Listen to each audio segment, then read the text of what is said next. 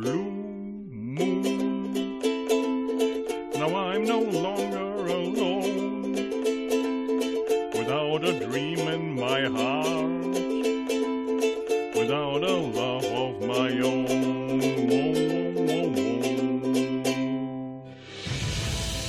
Ich bin nicht in Gefahr, Skyler. Ich bin die Gefahr. Du bist nicht von dieser Welt.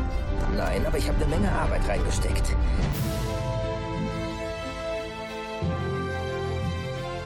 Dormammu, ich komme, um zu verhandeln. Du kannst das nicht ewig tun. Und wie ich das kann.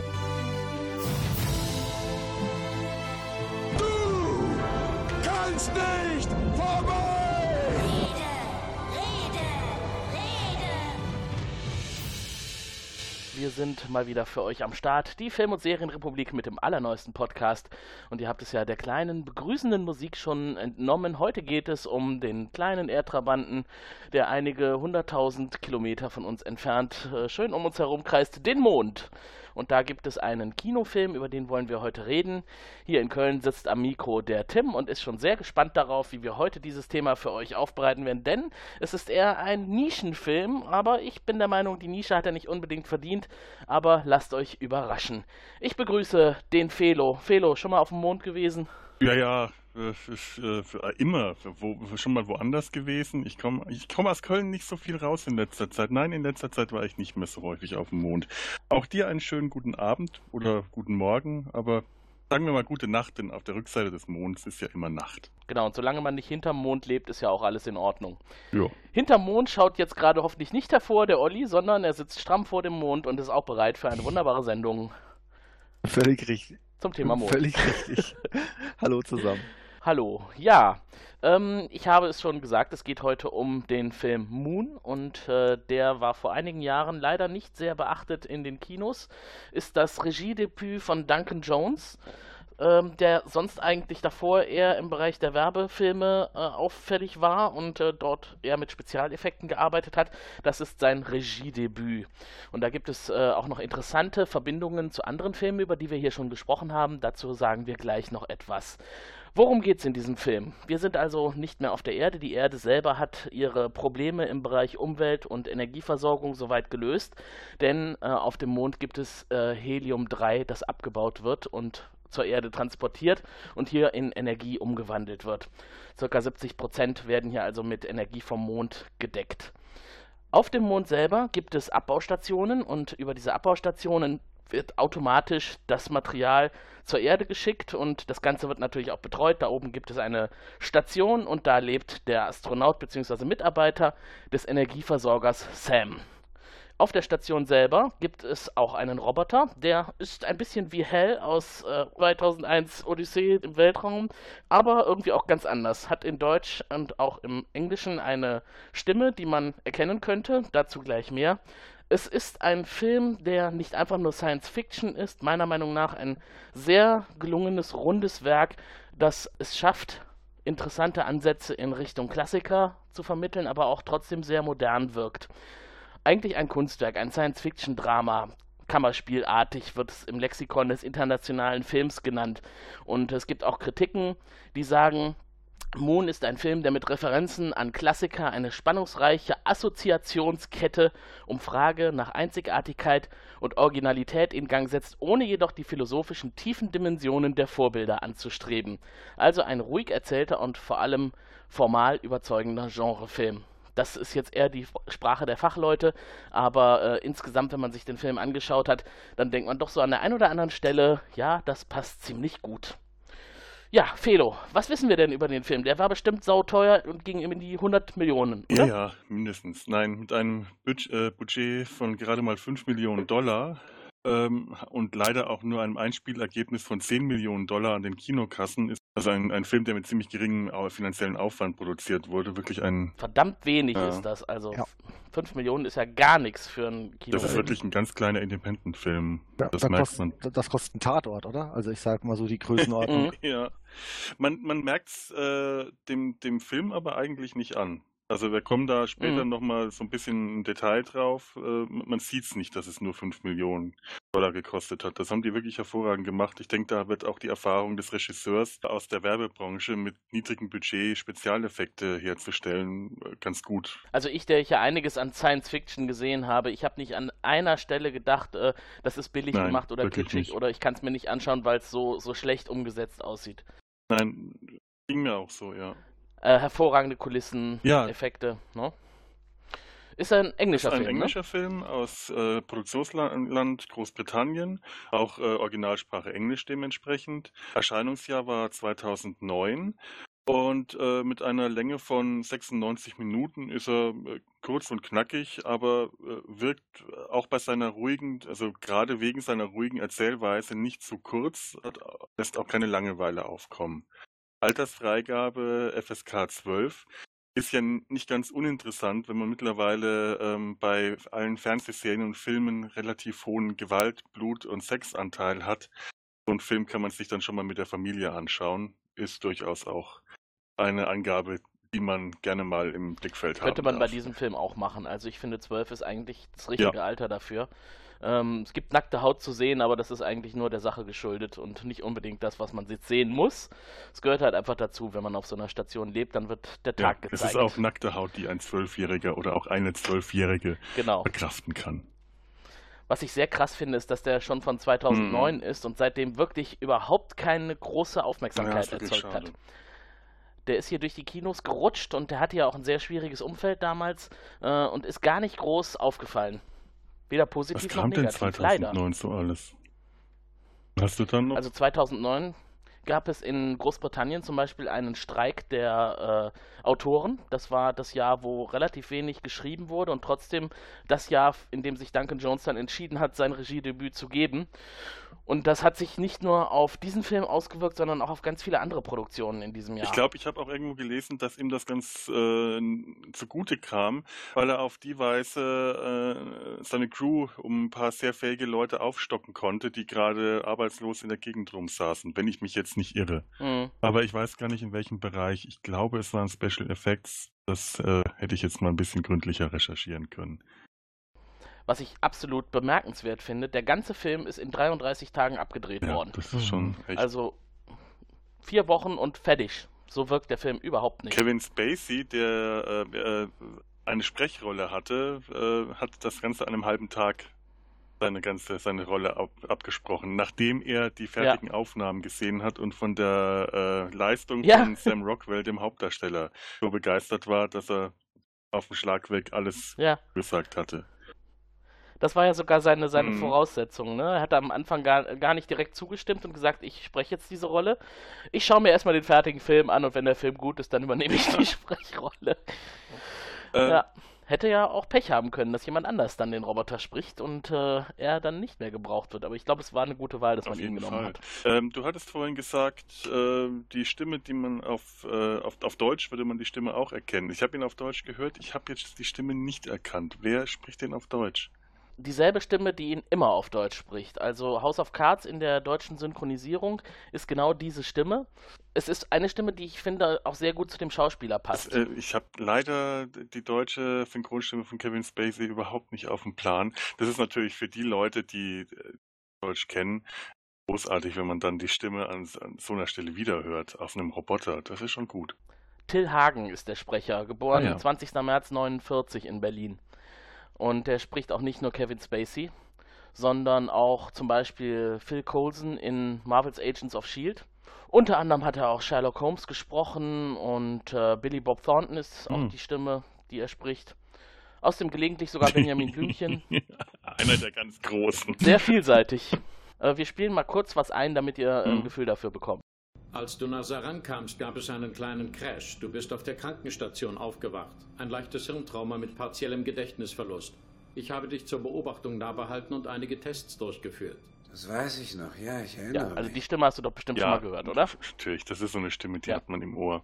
Auch wenn man sie äh, Ja. auf Anhieb nicht wirklich direkt mit Infos in Verbindung bringt, aber das ist einem, einem sehr vertraut. Gibt es noch mehr zu sagen zur Produktion, außer dass es ein schwieriges Umfeld gab? Ja, zur Produktion selber gibt es tatsächlich äh, einiges zu sagen. Sie haben die Station, die, die Mondstation, äh, in, der, in der das Ganze spielt, tatsächlich gebaut. Diesen Bunker, diese bunkerhafte Station wurde äh, Mhm. eins zu eins gebaut. Die ganzen Dreharbeiten haben auch in diesem geschlossenen Bunker gespielt und die Crew muss auch wirklich äh, dieses Bunkergefühl irgendwann gehabt haben.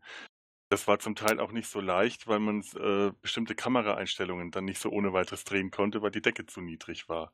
Ja, normalerweise sind ja Seiten auch offen, Mhm. wenn man Filme dreht oder Serien, dass die Kamera auch nach draußen gehen kann und von draußen rein filmen kann. Das ging hier nicht. Es waren alle Wände geschlossen und der Raum war Es sehr fällt aber auch nicht auf. Man hat nicht das Gefühl, dass es da irgendwelche Einschränkungen gab, die unangenehm ins Gewicht gefallen wären. Man hat aber ein sehr schönes klaustrophobisches Gefühl zuweilen. Andererseits wirkt auch alles sehr offen und sehr weit wiederum, Ja. weil äh, ja niemand da ist in der Station, außer Sam und mhm. Sam. Und er hat es sich ja gemütlich gemacht. Also, das ist ja jetzt kein absolut ultra sauberes Habitat, so im Stile von irgendwelchen ganz modernen Mhm. Science-Fiction-Serien, wo alles immer blitzblank ist. Das ist ja auch recht relativ verwohnt da. Er hat sich das so gestaltet, wie er es halt haben möchte, mit seinen Hobbys. Alte Möbel zum Beispiel, ein alter lederner Ohrensessel und so eine Wohnzimmersitzecke, die man eigentlich nicht auf einer Raumstation erwarten würde. Ja, man hat auch so äh, viele lauter andere kleine Elemente. Statt einem äh, basicen Schlafsack hat er richtiges Bettzeug, richtige Bettwäsche. Er hat überall Ja. Fotos kleben, auf dem äh, überall kleine Post-it-Zettel. Das ist schon, äh, das, das wirkt tatsächlich sehr bewohnt und gleichzeitig sehr steril. Also es ist eine ganz faszinierende, kontrastreiche Mischung. Hm. Dass das übrigens alles aus so einem betonähnlichen Material gebaut ist, das, dafür gibt es auch eine Begründung. Es war nämlich im Vorfeld die NASA gefragt worden, was würde man denn erwarten können, wenn äh, jetzt in der nächsten Zeit auf dem Mond eine Station gebaut werden würde. Und dann war die Antwort, wir würden mit Sicherheit keine Betonsäcke nach da oben verfrachten, wir würden aus irgendetwas bauen, was schon da ist. Und da gibt es ja dieses äh, Regolithgestein, Mhm. heißt das, glaube ich, ne? Also dieses äh, Mondgestein, Moon Concrete ja, auch Moon genannt. Concrete. Ja, und das ist halt äh, ähnlich dem Beton, was wir hier auf der Erde verwenden. Und deswegen könnte eine Raumstation, die auf dem Mond gebaut wird, tatsächlich so ähnlich aussehen Ja. wie das, was Ich wir habe in mal was Film ganz sehen. Ähnliches gelesen, eine ganz ähnliche Idee äh, von Andreas Eschbach, das ist ein deutscher Science-Fiction-Autor. Der hat eine Jugendromanreihe, Science-Fiction-Romanreihe geschrieben, das Mars-Projekt. Sehr, äh, sehr lesenswert, also auch für erwachsene Leser. Und die, Ma die Mars-Station, die er da beschreibt, die ist aus roten Ziegelsteinen gebaut. Die haben den Marssand benutzt, um Ziegelsteine zu bauen. Allein diese Beschreibung dieser gemauerten unterirdischen Marsstation ist, ist herrlich. Also äh, da hat man hier schon eher das Gefühl von Fertigteilen im Film. Äh, aber ganz Mhm. ähnlicher Ansatz. Ich denke, über Ziegelsteine hätte sich Matt Damon in seinem Film Der Marsianer auch gefreut. Er musste da ja in ziemlich windigen Zelten und, und äh, relativ undichten Mhm. Gegebenheiten leben, bis er fliehen konnte. Ja, und Ziegelsteine wären da mit Sicherheit besser gewesen. Aber was man auf jeden Fall noch wissen muss, wenn man sich die Umgebung vorstellt, in der der Film spielt, hat diese Station, dann muss man äh, Gertie kennen. Olli, Gertie ist ja ein Roboter, ähnlich wie Hell, und der ist an der Decke befestigt und fährt so durch die Räume. Könnte man sich vorstellen, dass das eine Technologie ist, die wirklich so funktionieren könnte? Ich denke schon. Ich denke, das ist, äh, das ist gut gemacht.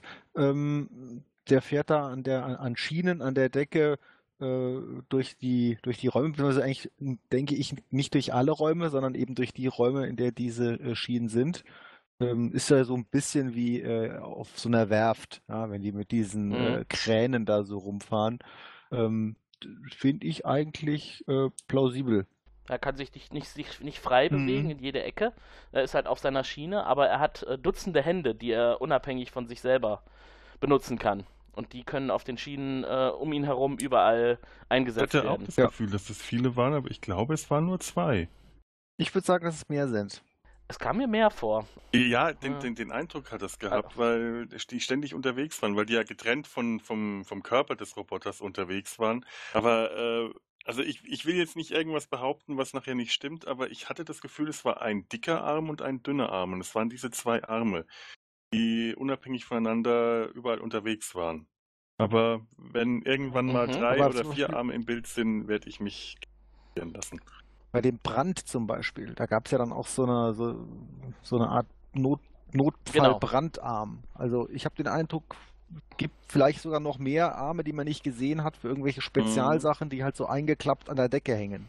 Ja, das kannst Genau, das glaube ich auch. Also es waren auch relativ viele Arme um ihn herum, als der Brand ausgebrochen war. Ich glaube, das waren mehr als zwei. Wäre ja auch, es würde ja auch gar keinen logischen Grund geben, das auf zwei zu begrenzen. Bloß weil wir zwei Arme haben, heißt das ja nicht, dass der Roboter auch zwei haben Er muss. ist ja schon sehr menschlich, der Roboter. Sei der der Also nicht optisch, aber emotional Es- und äh, überhaupt. Aber ich fand es äh, genial, wie äh, die Gefühle des Roboters dargestellt wurden. Das ist ja was, was toll in unsere heutige Mhm. Zeit auch passt, oder? Wenn man so an Social Media denkt. Das waren Emojis, Emojis. Ja. Da hat ja gerade Dr. Who auch mitgespielt in der ersten Ich wollte Folge. es gerade sagen. In der, in der zweiten, In der zweiten ich Folge. Die, in der zweiten Folge der aktuellen Staffel wollte ich gerade sagen. Ich, ich so wunderschön. Er spricht Emoji. Ja. Der Roboter spricht Emoji. Der macht das hier auch. Gertie war früher. Gertie war definitiv früher. Mhm. Da muss man sich jetzt mal hier bei Dr. Who. Ja, die hat man gerade eine Zeit Zeitmaschine, ne? Das, äh, das ist egal, ob es früher ist. Haben eine Zeitmaschine. Also ich muss dich jetzt mal auf den Boden der Nein! Tatsachen zurückholen. Nein! Moffat hat Nein! keine Zeitmaschine. Nein, Der hat sich einfach Nein. angeguckt, was Na, Duncan Jones na, na, umgesetzt hat. zu. Und Steven Moffat ist eh bald weg. Bald kommt Chris Ja, der Chibnall. hat keine Zeitmaschine, okay. Dann ja. beginnt eine neue Ära. Okay. Ne, der hat Was, vielleicht echt? Der eine, hat den finde ich Der hat eine. Okay, der hat eine. Ja, ich glaube alles. Ist er nicht kürzlich nach Broadchurch zurückgeflogen? ja. Ja, äh, Broadchurch, da war er ja Showrunner und Broadchurch ist doch jetzt neu, neu in, als Serie aufgelegt worden. Äh, äh, US-Version oder? Nein, britisch. Mhm. In Zusammenarbeit mit dem ZDF. Gibt es jetzt mit David Tennant in der Hauptrolle jetzt eine Ach Fortsetzung so, zu ja, ja, ja, Broadchurch jetzt weiß ich wieder, was Story. du meinst. Ja, natürlich, klar. Aber jetzt sind wir wieder auf der Erde. Wir waren doch eigentlich auf dem Mond. wir, wir sprachen über die Station und über Gertie, die äh, mit der Stimme von, oder der mit der Stimme von äh, Kevin Spacey spricht und äh, Emojis darstellt. Und der ist eigentlich ein guter Freund von Sam, dem Mechaniker, der auf dieser Station lebt und arbeitet. Und äh, ist auch recht kurzweilig. Also es ist jetzt kein Roboter, der nur mit, äh, weiß ich nicht, äh, trockenen Sprüchen kommuniziert, sondern der ist Ja, auch der- unterhaltsam. Das ist ein, ein, Hm. ein sehr menschlicher Roboter durch die Stimme. Mich hat überhaupt der ganze Film sehr an Philip K. Dick erinnert. Den, äh, Mhm. den, den kennt man so von Verfilmungen aus äh, Total Recall und ähm, Minority Report, äh, der ja ganz viel mit dem Thema, was ist menschlich oder Identitäten oder falsch eingepflanzte Erinnerungen, künstliche Erinnerungen gespielt hat in seinen Romanen. Und da passt eigentlich, äh, das, das, der ganze Film erinnert einen daran. Ich hatte wirklich zuerst auch angenommen, dass es vielleicht eine, eine äh, Romanvorlage von Philip K. Dick wäre. Es hätte tatsächlich hervorragend dazu gepasst, war es aber nicht. Wenn man Science-Fiction-Romane liebt, sollte man an Philip K. Dick nicht, nicht vorbeikommen. So, und woran man heute auch nicht vorbeikommt bei uns, immer diese wunderbaren Übergänge. Ähm, wir wollen euch nicht spoilern. das haben wir uns äh, auch weiterhin vorgenommen. Deswegen wird die heutige Sendung auch so produziert, wie wir das zuletzt auch mit anderen Filmen gemacht haben, über die wir gesprochen haben. Wir, wir unterbrechen ab einer bestimmten Stelle und erzählen nicht weiter wie die Handlung sich fortsetzt. Wer also dann zu dem Zeitpunkt Lust bekommen hat, den Film zu sehen, für den bleibt dann das Wichtigste noch offen. Ist jetzt natürlich für die, die, die den Film schon gesehen haben und die unsere Meinung über das Ende interessiert, ein bisschen schade, aber ähm, vielleicht schreiben wir die Meinung in die Shownotes. Die dürft ihr dann halt nicht lesen. Ich, ich spoiler mal ganz ein bisschen. Ich habe fast geheult. Meine Meinung zum Ende des Films. Ja, ich habe ihm noch gesagt, heb dir deine Tränen auf, wir wollen deine Emotionen an unsere Hörer verfüttern. Also vielleicht haben wir ja Glück und Felo weint gleich noch ein bisschen. Ja, und dann können wir doch mal richtig in den Film einsteigen. Oder ist bei den Produktionsdaten noch was Wissenswertes? Vielleicht noch, dass die Kritik ihn eigentlich ganz positiv aufgenommen hat. Dass also, auch wenn er nicht sehr lange lief und auch nicht sehr groß beachtet wurde, Rotten Tomatoes hat Mhm. ihm eine 89-prozentige Metawertung verpasst. Und das äh, resultiert aus über 180 Kritiken zum Film. Und das ist ein sehr hoher Wert für so einen Independence-Film. Ja. Hat er auch verdient. Auf jeden Fall. Und So. deshalb besprechen wir ihn ja heute. Richtig. Und jetzt geht's los. Wir sind also ähm, erstmal nicht auf dem Mond. Zuerst startet das Ganze mit einer Darstellung eines Films wo ist die Menschheit im Jahre 2034? Äh, was hat sie ökologisch erreicht? Wo steht sie? Und das Ergebnis, das einem da dann verkauft wird, wir sind super sauber, wir bauen für 70% des Energiebedarfs Helium-3 auf dem Mond ab und alles ist super. Und was ist das, was wir da sehen? Das ist ein Werbeclip des Energieunternehmens. Denkt man sich ja erstmal wunderbar. Wir mhm. haben unsere Energieprobleme gelöst, wir haben Helium-3 auf dem Mond und äh, eigentlich ein optimales Ergebnis. Ob das so realistisch ist, weiß ich nicht. 2034 ist nicht mehr lange hin. 2034, das weiß ich auch nicht, aber Helium-3 habe ich mal nachgeschaut. Die äh, Energiegewinnung durch Helium-3 wäre tatsächlich äh, möglich. Die, das Prozent der, äh, das, das, das Problem ist allerdings die starke Hitze, die sich entwickelt äh, dabei. Die wäre so enorm und riesig, dass äh, das im Moment da gibt es im Moment noch keine praktikable Lösung, vielleicht bis 2034, aber wer weiß. Aber es ist nicht reine Science Fiction, das basiert tatsächlich auf wissenschaftlichen äh, Theorien. Mhm. Was der Film, finde ich, nicht ganz korrekt macht, ist, weil bis hierhin macht das ja alles mhm. Sinn, aber ähm, ich sag mal so, der, der wirtschaftliche Scale-Faktor dahinter, ich finde, der kann nicht hinhauen. Das ist unmöglich. Also, ich meine, wie viel Energie braucht denn die Erde? Die mhm. Erde. Mhm Mhm. Ja, also das ist so viel. Wenn man das jetzt abbaut, äh, da würde mich schon mal interessieren, in welcher Zeit hätte man denn den gesamten Mond abgebaut? Aber gut, das mal zur Seite, wahrscheinlich sind das ein paar Jahre, vielleicht sogar Jahrzehnte, die das durchhält. Okay, ist in Ordnung. Aber das kann doch nicht jetzt so eine alleine äh, mit so einer Station und so, ich weiß nicht wie viel, was kann denn einer betreuen? Also ich finde, das, das, das ist, das passt nicht. Das mhm. schadet dem Film nicht, weil der Film ist auf andere Hinsicht super genial. Aber das hat mich so ein bisschen gestört. Ich habe immer gewartet, dass man irgendwie doch sieht, dass das nur eine von 270 äh, Stationen ist, weil ich denke, so auf dem Scale müsste das. Das habe ich tatsächlich auch ganz oft erwartet, ja. Das ist, du, du, die, die Menge an Energie, die die Erde verbraucht, das muss einfach mehr sein. Ich glaube, das ganze Konzept macht schon Sinn, aber es müssten einfach viel, viel mehr von diesen Stationen auf dem Mond sein. Ja, und mhm. selbst wenn der, das Größenverhältnis stimmt, es wirkt einfach, wenn man sich nicht mit der Materie dann auskennt, äh, für den Laien etwas unglaubwürdig. Da stimme ich dir auf jeden Fall zu. Mich hat das auch stutzig gemacht. Naja, wie auch immer. Also vielleicht äh, steckt auch noch was anderes dahinter, dass die Menschheit vielleicht auch gar nicht mehr so umfangreich ist. Und, Und wenn ähm, einer unserer Zuschauer, äh, Zuhörer hier irgendwas Qualifiziertes zu sagen kann, es würde uns ja interessieren. Falls sich da irgendwer auskennt, wie ist das mit Helium-3, der Energie, die da mhm. drin steckt? Äh, ich habe gehört, einer unserer Hörer möchte gerne Physiker werden. Der kann ja mal ein paar Worte dazu schreiben. Ähm, auf jeden Fall hat Sam nicht, nicht allzu viel damit zu tun, dieses Helium-3 abzubauen, denn äh, nachdem der Werbeclip abgeblendet wird, blenden wir auf und sind in der Raumstation und da sehen wir ihn joggen und trainieren. Also Freizeit äh, scheint da durchaus auch möglich zu sein, neben der Arbeit, die er zu leisten hat. Und man hat halt den ersten Eindruck von der Station und das war der, den wir eben schon beschrieben haben. Es wirkt eigentlich alles sehr gut. Ist euch das T-Shirt aufgefallen? Das sieht man, glaube ich, nur ganz am Anfang. Ich musste dann auf äh, Pause drücken und immer wieder mal ein Bild vor. Auf dem T-Shirt, das er beim Joggen trägt, steht Wake me when it's quitting time. Und das ist so ein mhm. schöner Satz, wenn man weiß, was dann später noch kommt. Aber darüber wollen wir Nein, ja noch nicht aber reden. es ist ein sehr, sehr ironischer. Äh, es, es gibt so viele, hin und wieder solche kleinen, schönen Hinweise, äh, wie zum Beispiel sein Radiowecker. Wenn er morgens mit dem Weckruf geweckt wird mit dem Song I am the one and only. Das ist auch sehr mhm. ironisch.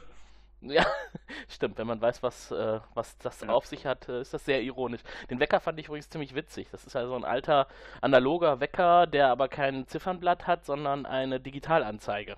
Und der halt auch nicht klingelt oder schnarrt, sondern Musik ja. spielt. Seltsame Mischung aus digital und analog. Ähm, was ich sehr genial fand, war am Anfang die, die fliegenden 3D-Schriften im Raum. Äh, also während der Film noch startet und die Beteiligten aufgelistet werden oder auch die äh, Gegenstände erklärt werden, äh, bewegt sich die Schrift durch den Raum und wenn die Kamera sich bewegt, dann bewegt sich auch die Schrift dreidimensional. Ja, das stimmt, das sah wirklich schön das aus. Ist super. Ja. Sehr schöner Effekt und das halt alles in so ganz klaren Schrifttypen, sehr künstlerisch. Ja. Sam ist also die Hauptperson, der Minenarbeiter. Und der äh, arbeitet natürlich auch. Und äh, das tut er mit Hilfe von riesen Autos, Rovern, die zu der Station gehören. Die Station ist ja so ein bisschen in den Mond hineingebaut. Und äh, über eine Rampe kann er die verlassen und fährt dann mit diesen riesigen Rovern auf die Mondoberfläche. Da stehen drei Stück, glaube ich, und ja, soweit wir bisher wissen, ist er ja alleine da oben. Aber wahrscheinlich ist das Ersatz, wenn einer mal kaputt geht. Ja, ist anzunehmen. Weil es scheint nicht Ja. geplant gewesen zu sein, die Station mit mehr als einem Menschen ähm, besetzen. Die Dinger sind sehr groß. Das wundert man sich auch. Also wenn man mal äh, Dokumentationen gesehen hat über irgendwie äh, Minen in Afrika, wo dann diese ganz großen Kipper, äh, diese riesen Kipper fahren, wo dann ein Reifen schon irgendwie so groß ist wie, wie ein ganzer Mann, irgendwie zwei Meter hoch oder so. So groß sind die Dinger auch. Mhm. Ja. Aber warum das so ist und warum die so groß sein müssen, wird mir nicht ganz klar, weil er muss ja damit keine, keine großen Gegenstände transportieren. Kann ich auch nicht sagen. Aber pff, das, naja, pff, ah. Ist Nee. nicht klar, ne? Ja, Aber das ist, das ist nicht klar, aber wer weiß, vielleicht sind die so ähm, für, für mehrere Dinge zuständig, ja. Und wir sehen halt immer nur dieses, die- dieses Abtransport, das könnte man auch mit kleineren Dingen machen, aber ähm, zum Beispiel, warum haben die so große Räder? Naja, wegen dem Gestein, ja. Je größer die Räder sind, desto größer kann Mhm. der Stein sein, über die er fahren kann. Insofern wäre das schon mal praktisch, dass die Mhm. sehr groß sind. Und vielleicht werden die ja auch verwendet, um irgendwie äh, richtige Baumaßnahmen zu machen. Irgendwas, was man halt im Film nicht Mhm. sieht. Oder die sind halt einfach beschwert, weil sie ja über die Mondoberfläche fahren, als würden sie über die Erde fahren. Dass die vielleicht von oben oder dass die belastet sind mit Gewichten. Hm. Das fand ich übrigens, gut, äh, weil du beschwert sagst, einer der Punkte, der mir nicht ganz so gut gefallen hat in dem Film, also die, die, die, die geringe äh, Anziehungskraft des Mondes, das hat nicht so richtig gut rübergekommen in dem Film. Auf der Mondstation selber scheint eine künstliche Schwerkraft zu herrschen. Damit hat, hat man eigentlich als Science-Fiction-Zuschauer keine großen Probleme, aber auf dem Mond selber, ähm, da gibt es so ein paar Stellen, wo, wo Sam sich dann äh, außerhalb des äh, Fahrzeugs bewegt, da, da merkt man, dass das mit der künstlichen Schwerkraft, äh, dass das mit der Schwer Mondschwerkraft nicht so richtig gut hinhaut. Das, er wirkt zu schwer. Mhm. Mhm. Mhm. Und ich meine, 2034 künstliche Schwerkraft, das kommt mir auch sehr an den Haaren herbeigezogen vor. Ja, ist ein bisschen früh. Ja, ne? es ist halt so ein klassisches Science-Fiction-Ding. Äh. Man, nimmt, man muss es einfach hinnehmen, weil ich glaube, die, die Dreharbeiten waren ohnehin schon äh, schwierig genug. Wenn man da jetzt noch versucht hätte, auf der Mondstation äh, niedrige Schwerkraft darzustellen, ich glaube, dann wäre der Film mit dem Budget nicht mehr zu machen gewesen. Hm. Übrigens, ähm, Also- äh, ja, Mich hat es gar nicht gestört, wie du es eben gerade gesagt hast. Aber ja, also insofern der Film funktioniert auch ja ohne. Stör, störend nicht. Es sind ohnehin wirklich Ja. nur ein, zwei Stellen, wo man Sam außen zu Fuß auf der Mondoberfläche herumgehen sieht. Da kann man es merken, aber dann ist auch eine Stelle, äh, wo man dann denkt, ja gut, äh, hier ist es gar nicht notwendig, dass er leicht ist. Das verraten Mhm. wir jetzt aber nicht, warum. Und äh, Spoiler-Alarm. Nein, ähm, Mhm. die Rover und die ganze Mondoberfläche, das sind übrigens Modelle. Gertie, der Roboter, ist am Computer generiert, aber äh, ja, ja, komplett, komplett, Mhm. äh, komplette Computeranimation, sehr schön gemacht. Die Rover und die Mondlandschaft, das sind kleine Modelle, die mit äh, digitalen Matte Paintings ergänzt wurden, um dann eine große Mondlandschaft zu erzeugen. Und äh, mit äh, also Computeranimationseffekten ergänzt wurden, wenn die, äh, die Haarweste, also diese Mondgesteinabbaumaschinen, die nach hinten raus den ganzen Mondschutt auswerfen. Das ist dann äh, Computeranimation, aber die kleinen Modelle sind alle echt. Aber genau das hat tatsächlich die Kosten niedrig gehalten, Genau. dass man da so äh, Modelle verwendet hat. Aber man denkt nicht ein Nein, einziges Mal nein. dran. Wenn du das jetzt so erzählst, dann äh, klingt das erstmal so, als würde das alles sehr billig überhaupt wirken, so plastikmäßig. Ja. Es wirkt echt. Mir es wirkt ist das auch verdammt wirklich echt. erst, als ich dann auf der DVD die Making-ofs angeschaut habe, aufgefallen. Vorher beim Anschauen des Films. Ich wäre auch nie auf die Idee gekommen, dass Gertie eine 3D-Animation ist. Und ich, ich achte ja auf Mhm, sowas ich schon auch mal äh, ganz Mhm. gerne. Ich wäre im Leben nicht drauf gekommen, weil das Ding sieht so echt aus. Ja, Und so versifft. Ne? wirklich ist toll. Richtig dreckig. Ähm, wir sehen Sam, wie er mit diesem besagten Rover unterwegs ist und der wirkt ziemlich fettig. Man hat das Gefühl, der ist schon eine ganze Weile da oben und arbeitet. Äh, müde oder gelangweilt, auf jeden Fall äh, nicht mehr topfrisch. Und wir erfahren ja auch später, dass er in Kürze wieder nach Hause kann, weil dann seine, sein Dreijahresvertrag abgelaufen ist. Bis dahin muss er sich erstmal weiter um die Helium-3-Lieferungen kümmern. Und dorthin ist er gerade unterwegs, hat die Ladung abgeholt. Den Auftrag dazu bekommt er übrigens nicht in Echtzeit. Das sollten wir vielleicht auch noch sagen. Die Station hat keine Live-Anbindung an die Erde. Der Ablink ist abgebrochen. Es gibt zwar einen Kommunikationssatelliten, aber der ist nur in der Lage, Informationen, die aufgezeichnet sind, zu übermitteln und keine direkte Verbindung zur Erde herzustellen. Ja, das ja, ist ganz wichtig. Das muss über das, das verstehe ich auch, nicht. Das wird immer gesagt über die Jupiter Relay Station. Warum, Mhm. warum denn Jupiter? Weil Ich meine, man kann doch von der vom Mond direkt zur Erde funken, oder? Er ist doch auf der Rückseite des Mondes. Das geht doch, glaube ich, nicht, oder? Da ist das- der Mond ja im Äh, Weg. Ja, das würde ja, aber es ist jetzt nicht so, dass der Mond, die Erde und der Jupiter immer so in direkter Linie zueinander liegen. Also, mh, ja. Nee, das, das, da, da, irgendwas. Es gibt auf jeden Ja. Fall einen Satelliten und der Satellit umkreist den Mond. Und äh, der, der Satellit soll eigentlich genutzt werden. Also es ist ja eigentlich geplant, Echtzeitkommunikation zu haben, aber das ist ausgefallen. Und an anderer Stelle im Film sagt er auch, das dauert ja Ewigkeiten, dass der Konzern sich mal darum kümmert, hier wieder Echtzeitkommunikation herzustellen. Der Ablink ist immer noch Mhm. down. Mhm. Und deswegen kriegt er Aufzeichnungen und halt auch diese Aufträge, das Gas jetzt abzuholen und äh, nach unten zu schicken. Da gibt es so eine Versandstation für. Und da sagt er dann halt auch zum ersten Mal, jetzt ist es bald soweit, ich will, ich komme nach Hause. Auf der Station zurück finde ich die Szene auch ganz lustig. Ähm, er sieht ja, wie gesagt, tatsächlich jetzt etwas mitgenommen aus, langer Bart und äh, ja, nicht mehr so, so topfrisch und er lässt sich von Gertie jetzt mal zurecht machen. Da sitzt er dann bequem in seinem Sessel und Gertie betätigt sich als Friseur. Ja, er weiß ja, dass er nach Hause zu seiner Frau und dem Kind kommt, der, der kleinen Tochter, hat da auch schon Videobotschaften gesehen und man hat richtig das Gefühl, ja, für die macht es sich jetzt schick und wird dann frisiert. Das sieht, das sieht Mhm. toll aus. So, ein- so, ein, äh, so einen Haarsaugschneider möchte ich auch. Ja. Die gibt's im Teleshopping normalerweise. Ja, kann man, glaube ich, an Staubsauger anschließen. ja, ja. Rotiert Ach, vorne so ein. Messer. Brauche ich unbedingt. Ja, ja vielleicht, vielleicht stellst du dir das mal Ja. und erzählst uns dann, wie es so funktioniert. Und da äh, unterhalten sich die beiden und äh, feixen auch so ein bisschen. Der böse Konzern, der schafft es ja nicht, uns hier anzubinden. Und das ist jetzt nicht wirklich äh, negativ gegenüber dem Konzern, aber man ist halt weit weg. Ne? Und Gertie ist sein einziger Freund da oben. Ab und an kommen Nachrichten von seiner Frau, meistens kitschige Szenen mit der Tochter. Sein, seine Frau ist auf der Erde zurückgeblieben und äh, regelmäßig sendet sie ihm Liebesbekundungen und da spielt natürlich seine kleine Tochter dann auch immer eine, eine Rolle. Die ist nicht allzu alt, Zeit. die Tochter, oder? Also Nee. ich sag mal, wenn er da jetzt drei Jahre oben ist, könnte schon sein, dass er äh, kurz nach der Geburt oder sowas äh, da Ja, er sagt ja, er sagt ja, es könnte auch der Postbote gewesen sein, aber er liebt sie trotzdem. Ah, ja, ja, ja. Ja. Ja, aber es dürfte eine ziemlich knappe Angelegenheit schon gewesen sein. Also, ähm, wir gehen mal davon aus, dass es seine Tochter ist, weil er wirklich eine ganz emotionale Verbindung zu ihr, hat. Aber die drei Jahre, Mhm. ja, würde in etwa hinkommen. Auf jeden Fall ist er alleine und er muss sich ablenken. Wenn er nicht gerade diese Nachrichten empfängt, äh, hat er sich einige Hobbys zugelegt. Er züchtet nämlich Pflanzen unterschiedlichster Couleur. Fragt man sich natürlich auch, ob, ob da mal irgendwann mit äh, Versorgungstransportern oder so Samen hochgebracht wurden. Ja, Ja, muss ja. Die wird er wohl kaum auf dem Mond gesammelt haben. jetzt auch mal von aus. Ja, und die, die züchtet er nicht. Die züchtet er dann so ein bisschen. Außerdem schnitzt er, hat da so ein kleines Dorf Ja. aus Holz und da baut er mit dem Dieses, Skyplay tolle, schnitzt dieses er. tolle Dorf. neue also da bin ich mir, äh, nein, da bin ich mir nicht sicher, aber das hat mich am allerstärksten an Philip K. Dick erinnert, weil es da eine ganz tolle Kurzgeschichte mit jemandem gibt, der sein eigenes Dorf schnitzt. Ja, äh, und ich dachte Mhm. mir, ob der das gelesen hat oder ob das jetzt nur an mir liegt, aber dieses Dorf ist schön.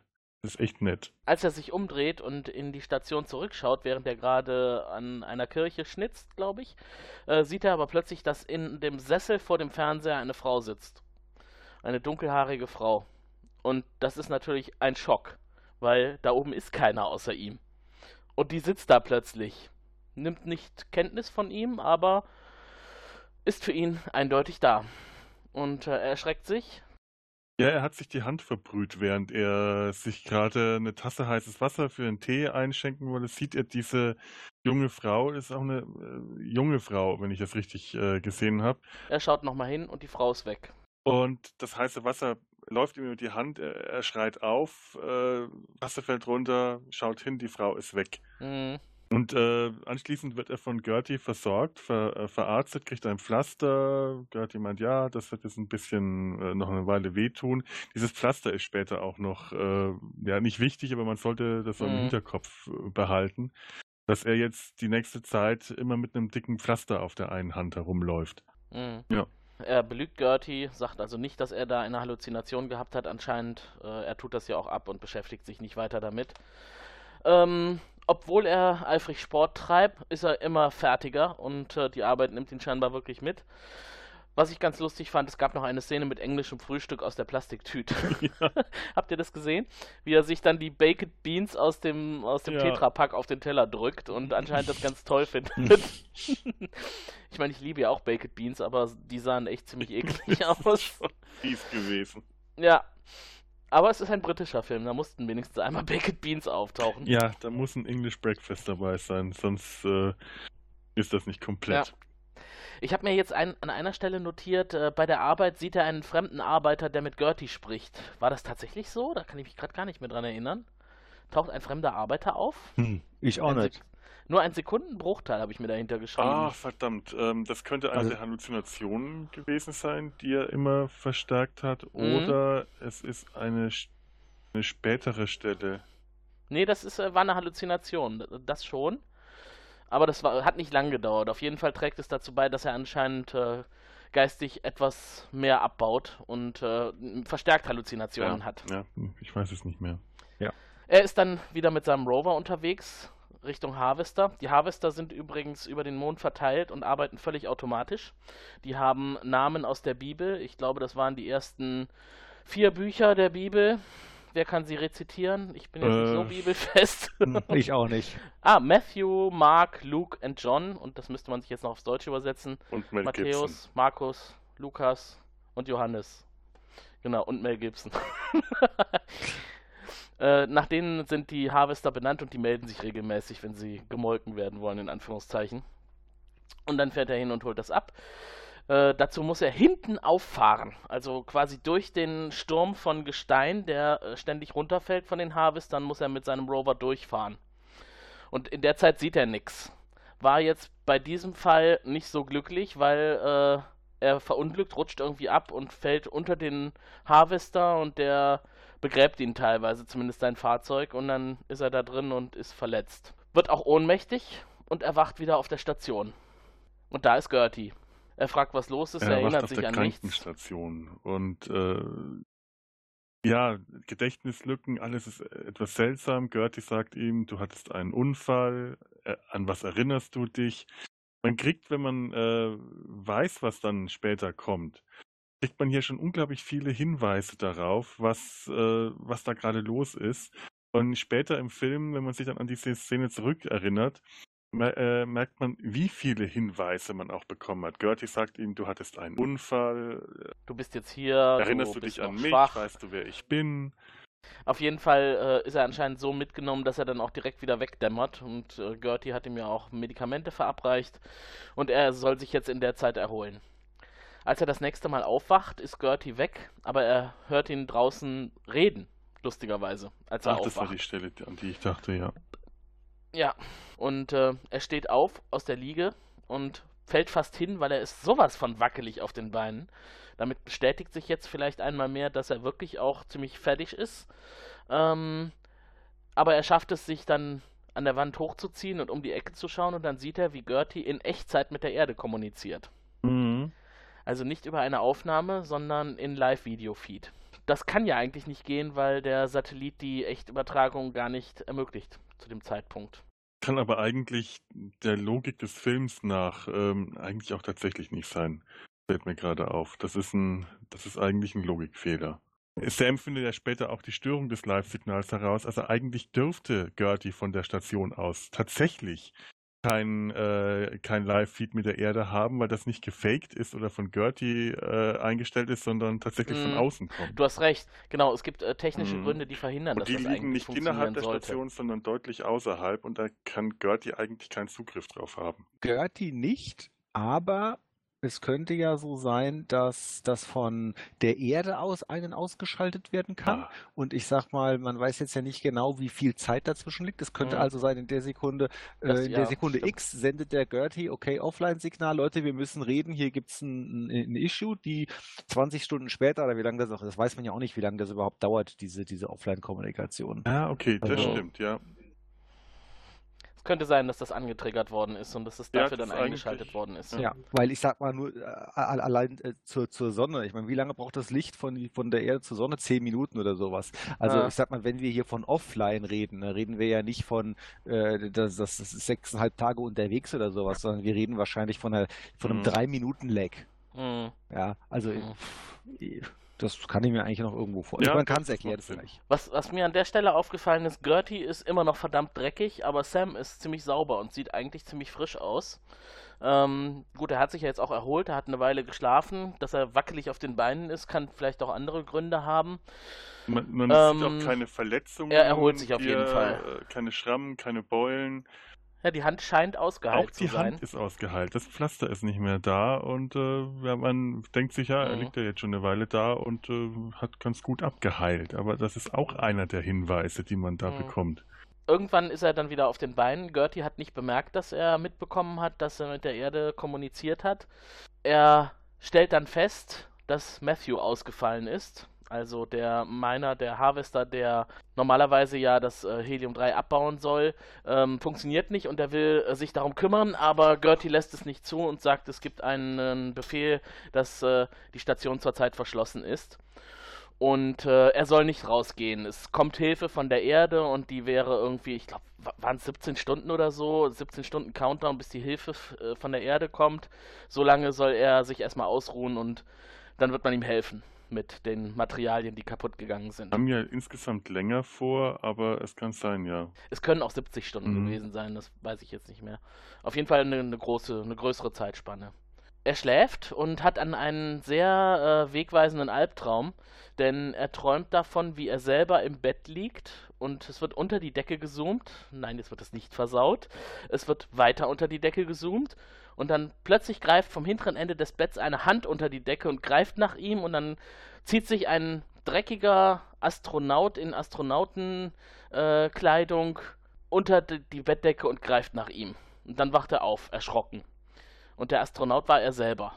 Und das ist so äh, dann der Moment, wo dann auch der Zuschauer mal darüber nachdenkt, was hat das denn jetzt zu bedeuten?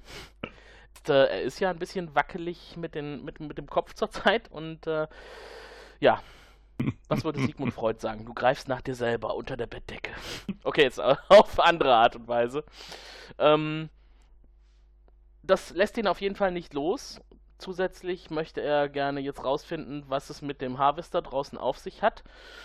Und äh, er manipuliert eine Leitung auf der Station. Weil ihn Gertie nicht rauslässt. Ja. Er fragt, Genau. kann ich raus? Und Gertie sagt, nein, ausgeschlossen, du musst hier bleiben. Ja. Alle Schleusen sind rot versiegelt und da kommt er nicht durch, solange Gertie nicht den grünen Knopf drückt. Ja. An der Stelle dachte ich, jetzt wird Gertie zu Hell. Aber gut. Ja, ja, das stimmt. Das hat sehr viel in dem Moment von Hal. Er spricht ja auch so ähnlich, ne? Dieses Sanfte, äh, ja. freundliche, betonte, langsame, sanfte, Ja. Kevin Spacey sprechende. Äh, und deswegen muss er halt jetzt eine Möglichkeit finden, wie er es doch schafft, rauszukommen. Denn er will jetzt einfach mal gucken, was ist da los. Warum funktioniert der Harvester nicht mehr und warum verhält sich Gertie so seltsam? Warum habe ich Träume davon, wie ich nach mir selber greife? Und deswegen baut er ein Panel von der Wand ab und äh, dahinter sind Rohre zu sehen und eins von den Rohren beschädigt er und dann strömt halt Gas in die Station ein. Er überzeugt, Und Gertie genau, er überzeugt Gertie, sich drum. dass er raus muss. Es könnte ein Meteoriteneinschlag gewesen sein. Letztendlich gibt Gertie nach, er verlässt die Station, macht sich auf zu dem Harvester und ähm, da entdeckt er dann das große Geheimnis. Und dass sich gerade alles dreht, Ja. dass wir äh, gerade die ganze Zeit äh, bemüht versuchen äh, zu erwähnen, aber keine Angst. genau. Das ist übrigens nicht der Spoiler. Also, das. Genau, ihr braucht jetzt noch nicht wegzuhören. Äh, er entdeckt dann in dem liegen gebliebenen Rover sich selber. Einen anderen Sam. Und der liegt da und ist schwer verletzt und äh, Sam bringt ihn dann zurück in die Station, damit Gertie ihn behandeln kann. Und dann äh, beginnt ja die ganze lustige Chose. Ähm, die beiden müssen ja dann, der, er kommt wieder zu sich, also er kann äh, äh, geheilt werden, in Anführungszeichen. Er ist dann wieder auf den Beinen. Und dann gibt es auf einmal zwei Sams auf der Station. Der eine eher so ein bisschen jähzorniger und streitlustiger und der andere eher ruhiger und äh, planender, phlegmatisch kann man auch sagen. Das ist nämlich der alte, der vorher schon da war. Und der, der ihn gerettet hat, ist der neue. Wir nennen Genau. ihn jetzt mal den alten Und da sieht man auch, Sam. der alte Sam, das ist der mit der Verletzung auf der Hand. Das ist der, der anfangs den Unfall hatte, der frisiert wurde. Und der neue Sam, der ist, äh, ja, der ist frisch. Der ist kräftig, der hat, Ja. der steckt voller Energie, aber auch äh, sehr viel Zorn steckt in ihm drin. Und die beiden erklären sich das jetzt im Grunde so. Der jeweils andere ist halt ein Klon Ja, von die mir. geraten auch erstmal ein bisschen aneinander, reiben sich aneinander. Zwei sehr unterschiedliche äh, Persönlichkeiten treffen aufeinander und das ist toll. Beide gespielt von Sam Rockwell, großartig äh, äh, Hm. gemacht. Man merkt auch da keine, ke- keine Cuts oder keine, keine Kanten, auch wirklich äh, hervorragend technisch umgesetzt. Die Dreharbeiten müssen da auch sehr kompliziert gewesen sein, sehr diszipliniert. Sam Rockwell äh, Mhm. ist ja ein ähm, toller Schauspieler, der auch gerne mal improvisiert. Der hat ihr auch improvisiert, aber das musste dann alles ganz genau aufgezeichnet, also aufgezeichnet sowieso, aber auch gemerkt werden, wann hat er was improvisiert, wenn der alte Sam irgendwas sagt, worauf dann der neue reagiert und daraufhin wieder der alte Sam in der gleichen Szene auf den neuen reagiert, da darf dann nicht irgendwie eine Lücke entstehen. Die mussten das alles ganz genau dokumentieren. Die mussten Kamerabewegungen einzeln äh, programmieren, äh, dass das in zwei Aufnahmen dann äh, auch wieder gepasst hat. Das ist äh, wirklich ein, eine Heidenarbeit, muss das gewesen sein. Der Sam Rockwell ist ja ein bekannter Schauspieler, den kennen wir ja, du hast es ja schon gesagt, auch aus Per Anhalter durch die Galaxis. Da hat er Zayford Beeblebrox gespielt. Den einzigen und wahren. Genau, in der Verfilmung von 2005, den Präsidenten des Universums.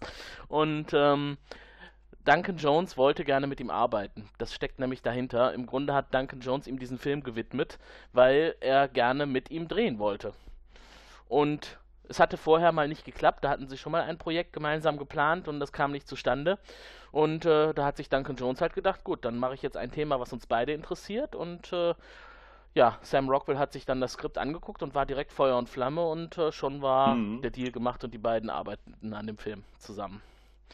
Und äh, du hast recht, das wird überall gesagt, die Dreharbeiten müssen da ziemlich schwierig gewesen sein. Dafür sind die 33 Tage, die es Ja. insgesamt gedauert hat, wirklich super.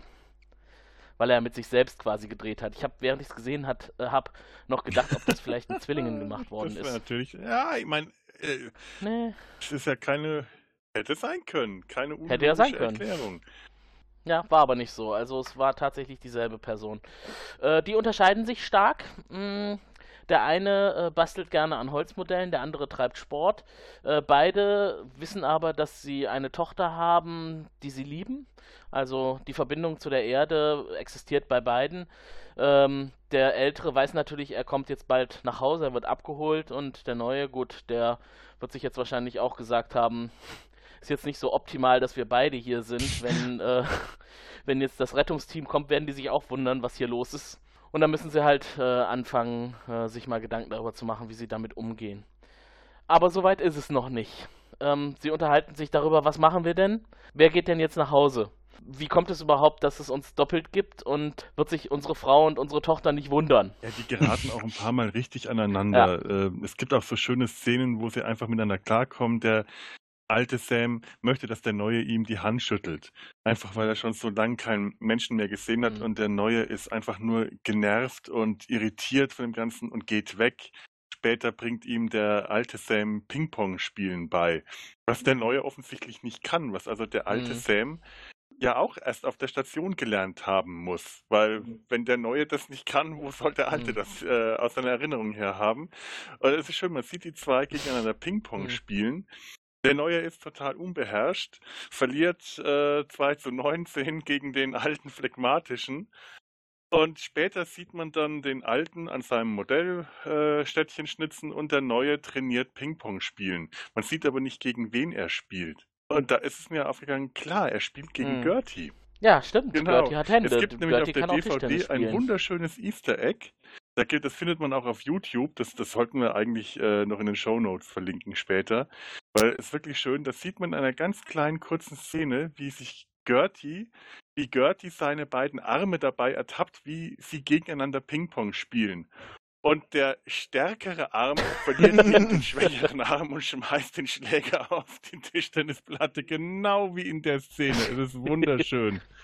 Das, das hätte ich ja tatsächlich gerne äh, gesehen. Das muss ich mir noch Ich werde den angucken. Link äh, raussuchen euch mitteilen. Den müssen wir unbedingt auf die Shownotes setzen. Es ist eine tolle kleine Szene, die man, ich weiß gar nicht mehr genau, wie ich die auf der DVD gefunden habe. Ein tolles Easter Egg auf jeden Fall.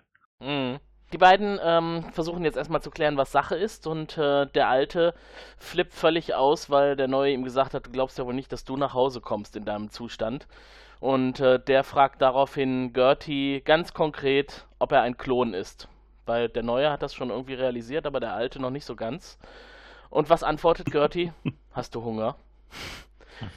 Immer wenn Gertie auf dieses Thema angesprochen wird, was so ein bisschen heikel ist, dann fragt Gertie, hast du Ja. Hunger? Möchtest du etwas essen? Kann ich dir etwas Gertie bringen? ist halt darauf programmiert, Ja. äh, sich um Sam Wobei- zu kümmern. Und äh, dann lieber Ja. halt so Und- ausweichend. Und wenn es zwei Sams Mhm. gibt, dann kümmert er sich halt um Ja, zwei scheint mit der Sams. Programmierung auch nicht unbedingt in Konflikt zu geraten. Man merkt auch Mhm. wirklich diese fürsorgliche Persönlichkeit von Gertie, der äh, auch einfach unglaublich menschlich ist in dem Ganzen. Er kümmert sich so um seine beiden Sams, dass er auch äh, bereit ist, Regeln nicht so, äh, so auszulegen, dass, dass er sich um die Sams kümmern kann. Und dass seine Prioritäten das Wohlergehen der Sams ist und nicht das, äh, die Interessen der Firma. Also er ist nicht einfach nur ein, ein Roboter, sondern er ist eine künstliche Intelligenz mit eigener Persönlichkeit und eigenen Entscheidungen. Und ein, Und seine Priorität ist äh, tatsächlich nicht die Firma, sondern Sam. Ja. Und das hat die Firma ihm ja auch einprogrammiert. Also schon sehr, ja, schon nett von der Firma. ja, vielleicht wäre das jetzt mal ein Moment, äh, Felo, du hast dich ja im Vorfeld schon mit dem Film beschäftigt äh, und hast auch ein nettes kleines Interview mitgebracht Mhm. aus der Gegend von hinter dem Mond, wo du neulich warst. Unter Franken. Unter Okay, Franken. Ja, es ist, äh, ja, man kann, es ist ungefähr ähnlich, Ja, die- vergleichbar. Die Handlung des Films spielt ja eher über Franken, aber äh, wir spielen das einfach mal ein. So, ich sitze jetzt hier bei meinem Vater. Hallo. Hallo? Gestern haben wir uns, weil Ostern war, den Mond angeschaut. Denn, wie ich gestern gelernt habe, Ostern fällt auf Den äh, ersten Sonntag nach dem ersten Vollmond im Frühjahr. Siehste, und jetzt habt ihr auch wieder was gelernt. Und weil der Mond äh, hinter Reh und Schneegenwol Schnee und Regenwolken verschwunden ist, haben wir uns den Film angeschaut, über den wir hier heute auch reden, über Moon. Und da wollte ich dich jetzt mal fragen, wie hat er dir denn gefallen? Also war ein beeindruckender Film und den man sich durchaus anschauen sollte. Das ist nicht etwas, was man mit Science Fiction äh, normalerweise erwarten äh, würde.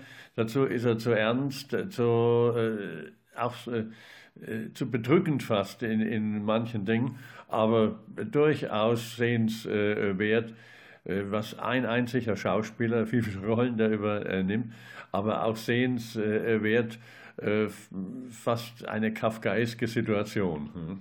Ja, das ist allerdings wahr, das äh, kann ich bestätigen.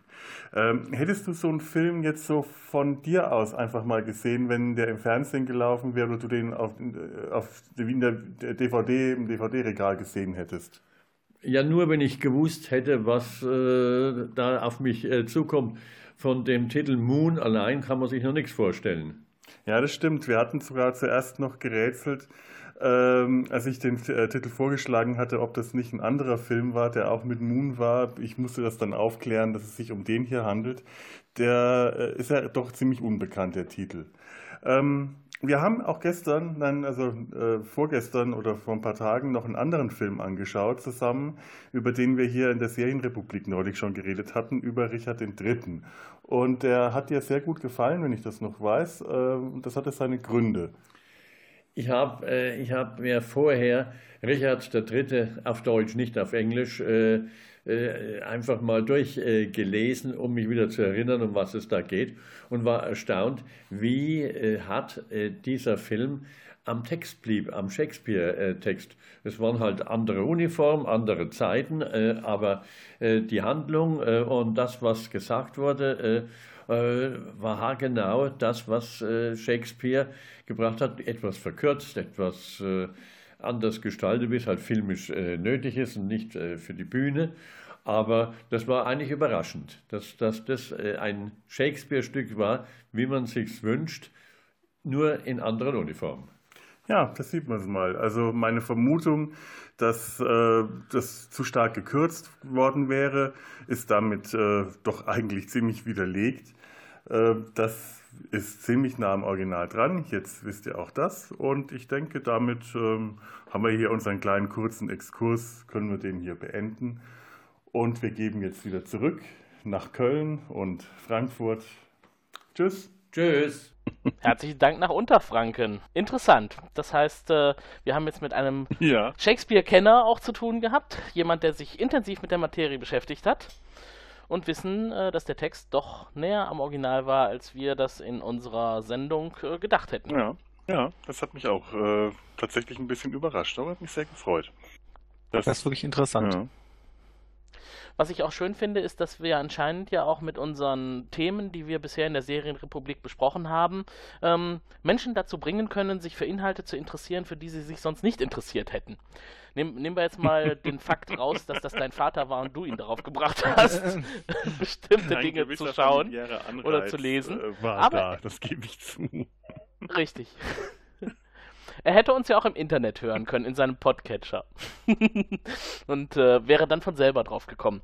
Denn das soll es auch geben. Wir kriegen zwar wenig Feedback auf unseren Podcast, was ein bisschen schade ist, aber äh, ich höre doch aus sehr vielen Quellen, dass wir gehört werden. Äh, du, du hörst es auch, Felo, ich weiß. Ja, ja, ich höre es auch immer wieder, aber Feedback würde mich auch. Stimmt. Und dann ist das doch jetzt der richtige Moment, euch auch nochmal die Möglichkeit zu geben, wenn ihr uns ein Feedback zukommen lassen wollt. Wir weisen auch gerne nochmal darauf hin, wir haben ja die besondere Vereinbarung mit unserer charmanten Christine. Wenn wir ein Fax bekommen, dann liest Christine es mit ihrer wunderbaren Stimme vor und äh, interpretiert das Fax. Ja, und das müsst ihr jetzt natürlich erstmal wissen, wie ihr mit uns Kontakt aufnehmen könnt. Hier kommen die Daten. Ruft uns an unter Telefon 0221 570 70 70. Schickt ein Fax an 0221 570 70 71 oder eine E-Mail an info at serienrepublik.de. So, aber zurück auf den Mond. Äh, viel Inhalt kommt jetzt nicht mehr, bis wir den Cut machen. Ähm, wir sind immer noch in der Situation, dass die beiden sich arrangieren und äh, die Situation klären. Gertie tut irgendwann Butter bei die Fische und schlägt sich vollständig auf die Seite der beiden und äh, erklärt, was es jetzt damit auf sich hat, dass der eine da ist und der andere auch. Das wollen wir euch nicht im Detail erzählen.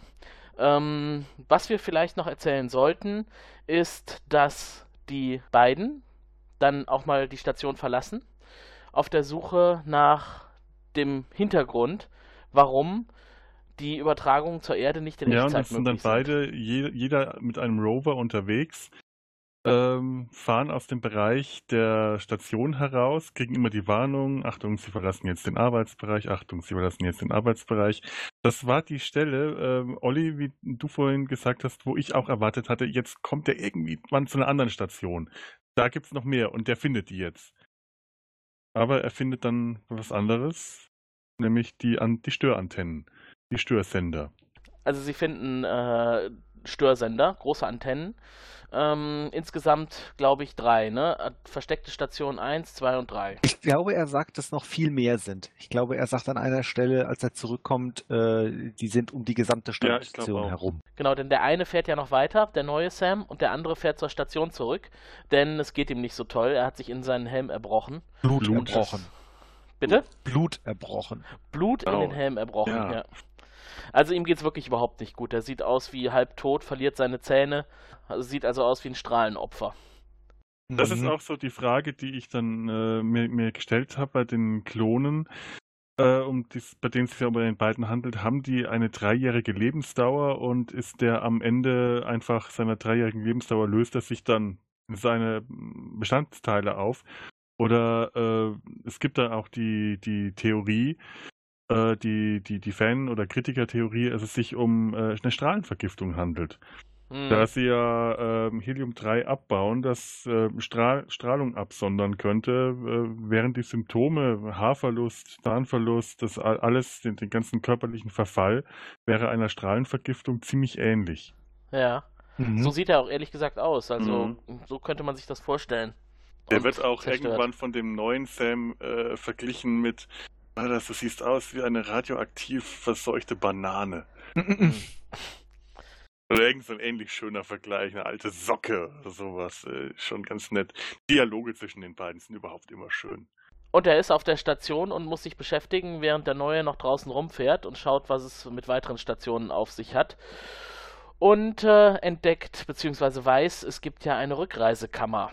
Ähm, da gibt es eine Kapsel und die ist dafür gedacht, wenn der Dreijahresvertrag erfüllt ist, dann legt sich der Mitarbeiter da rein und dann wird er zurück zur Erde transportiert.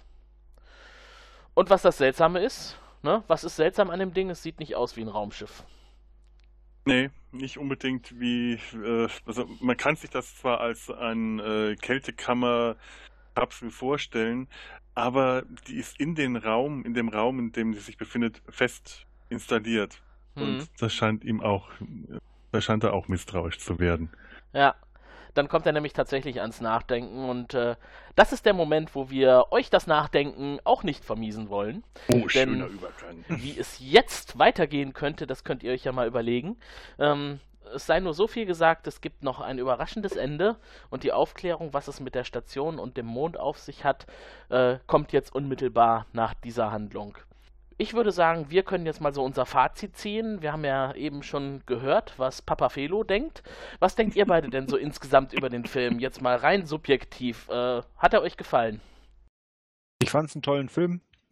Ähm, großartig. Ich bin eigentlich nicht der größte Fan von Filmen mit nur äh, fünf Schauspielern und das ist ein Film mit nur fünf Schauspielern, aber ähm, den würde ich da mal als Ausnahme sehen. Der ist, äh, der ist super spannend. Es ist äh, Science Fiction. Ähm, gibt's eh zu, gibt ja eh zu wenig gute Science Fiction, glaube ich. Hm. Hm. Äh. Dass der Film für 5 Millionen produziert ist, merkt man ihm gar nicht an. Ähm, ich finde es super, ein super spannendes Thema. Diese Klonerei und alles, was dann hinten dran noch rauskommt, ähm, finde ich ja auch. Also das ist so, ich finde so ein Film, wo man irgendwie noch länger, man hat Spaß beim Gucken und dann hat man noch länger drüber nachzudenken, wenn man das so durchdenkt. Ja, toller Film. Ja, geht mir, geht mir ganz genauso. Ich äh, mag ja solche Kammerspiele schon ganz gerne, vorausgesetzt, dass die Schauspieler stimmen. Und äh, ja, eigentlich haben wir hier, wie du gesagt hast, fünf Schauspieler. Ähm, das, das klingt jetzt gerade so, als ob die Station überfüllt wäre. Äh, man sieht eigentlich die ganze Zeit nur Sam Rockwell. Man hört äh, Kevin Spacey und die restlichen Schauspieler, zumindest so weit, wie wir jetzt gerade gekommen sind mit der Besprechung, sieht man hauptsächlich auf den Monitoren. Das ist die Frau, das sind die äh, Konzernmitarbeiter. Übrigens einer davon, Benedict Wong, den wir noch als Wong aus Doctor Strange kennen. Mhm. Ist nicht aufgefallen, ich habe es erst im Nee. Credit gesehen. Das heißt, hoppla, den Namen kenne ich. Ach, ist ja witzig. Und äh, ist einfach ein ganz wunderschöner Science-Fiction-Film, der äh, eine ganz tolle Stimmung rüberbringt, der einen auch wirklich sehr nachdenklich und sehr machen kann und sehr emotional mitnimmt. Und ähm, Sam Rockwell ist äh, ohnehin großartig.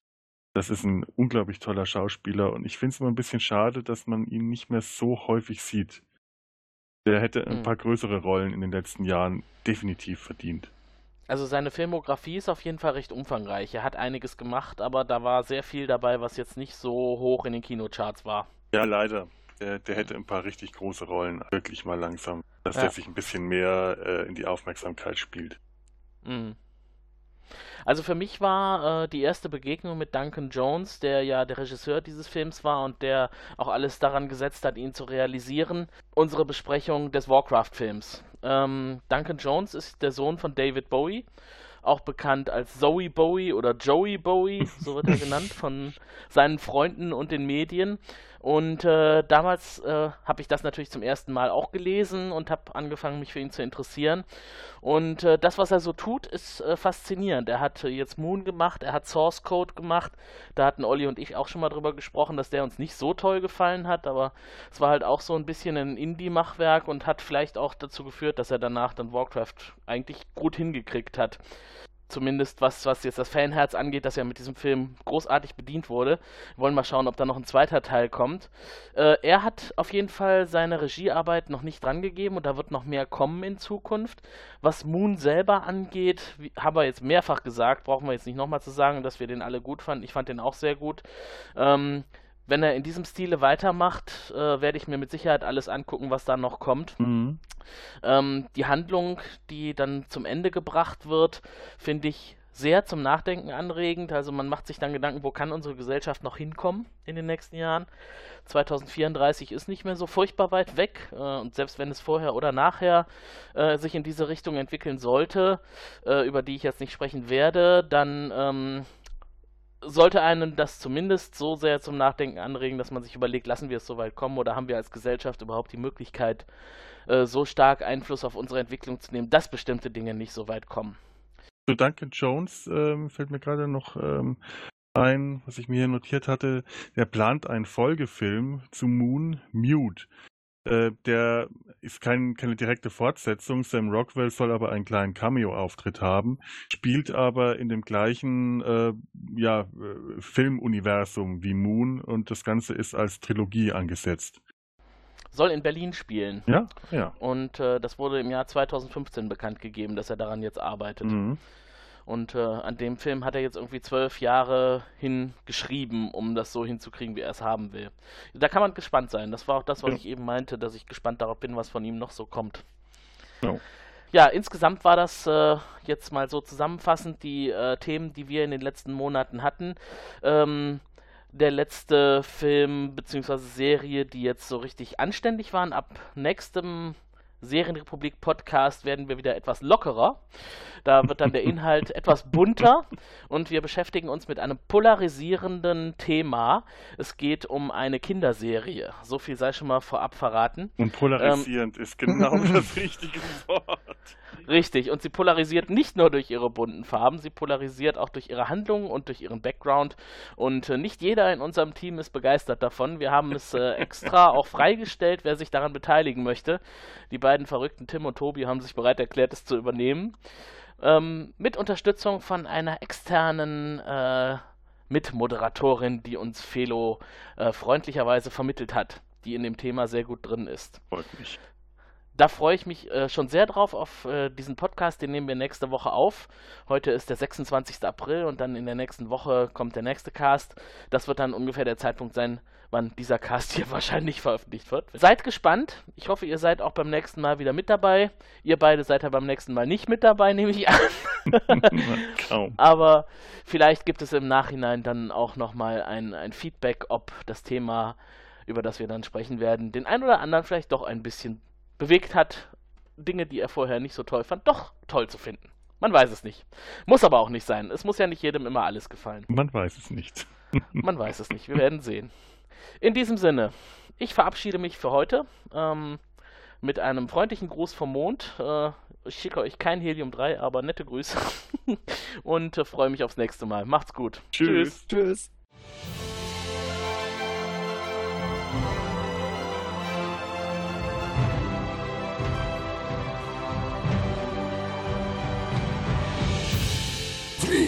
Narren! Entschuldigung, dass ich korrigieren muss. Mein Name ist Erwin Pachulke. Ich bin hier nur zufällig. Ich weiß gar nicht, was Sie von mir wollen.